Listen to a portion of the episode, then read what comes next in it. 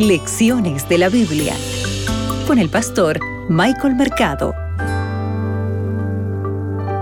Frente a nuestras debilidades y fracasos, Dios persevera por salvarnos. Soy Michael Mercado y esto es Lecciones de la Biblia. Para hoy, viernes 15 de abril, Caín y su legado. Hemos llegado a la finalización, amigos, de esta lección, donde hemos aprendido diversos puntos importantes para poder aplicar a nuestra vida. Tal vez sería bueno recordar parte del nacimiento de Caín, dado que Eva asocia ¿verdad? el nacimiento de Caín con la presencia de Yahvé, de Jehová.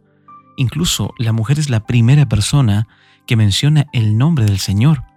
Ella creía que Dios mismo había descendido y se había convertido en aquel a quien ella había dado a luz. Es por eso que en Génesis 4.1 ella menciona y dice, he dado a luz a un hijo varón, el Señor. Esta traducción literal se justifica sobre la fase, sobre esta base gramática, ¿verdad? Porque el nombre de Dios, de Yahvé, se introduce con una misma partícula, una palabra, que es la palabra et, que introduce también el nombre de Caín. De hecho, todos los nombres personales de este versículo, Eva, Caín y Yahvé, comienzan con esta partícula. Pero hay algo importante que debemos recordar en esto. Estas dos frases se encuentran en el mismo lugar, al final de este texto, y hacen que nosotros prestemos mucha atención frente a ello. Hay algo que no debemos olvidar.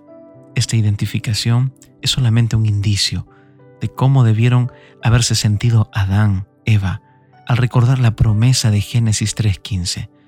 Probablemente Eva haya pensado que había dado a luz a su Redentor.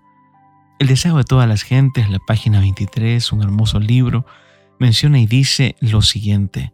Cuando Adán y Eva escucharon por primera vez la promesa, ellos esperaban que se cumpliese rápidamente.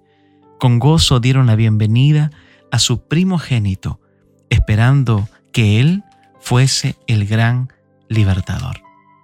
Apreciado amigo, después de que Caín mató a Abel, Dios levantó otra simiente justa, Set, por intermedio del cual podría cumplir su propósito de redimir al mundo.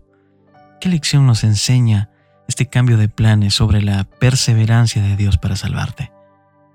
¿Qué nos enseña esto al ver eh, su voluntad, la voluntad de Dios en cada momento, trabajando incluso frente a nuestras debilidades y fracasos? Recuerda, Caín se equivocó y Caín, por lo tanto, también dejó un legado. Pero hoy tú tienes la oportunidad de decirle al Señor que, deseas realizar su voluntad. Tienes la oportunidad de dejar un legado distinto al de Caín. Que Dios pueda bendecirte. Acabas de escuchar Lecciones de la Biblia con el pastor Michael Mercado.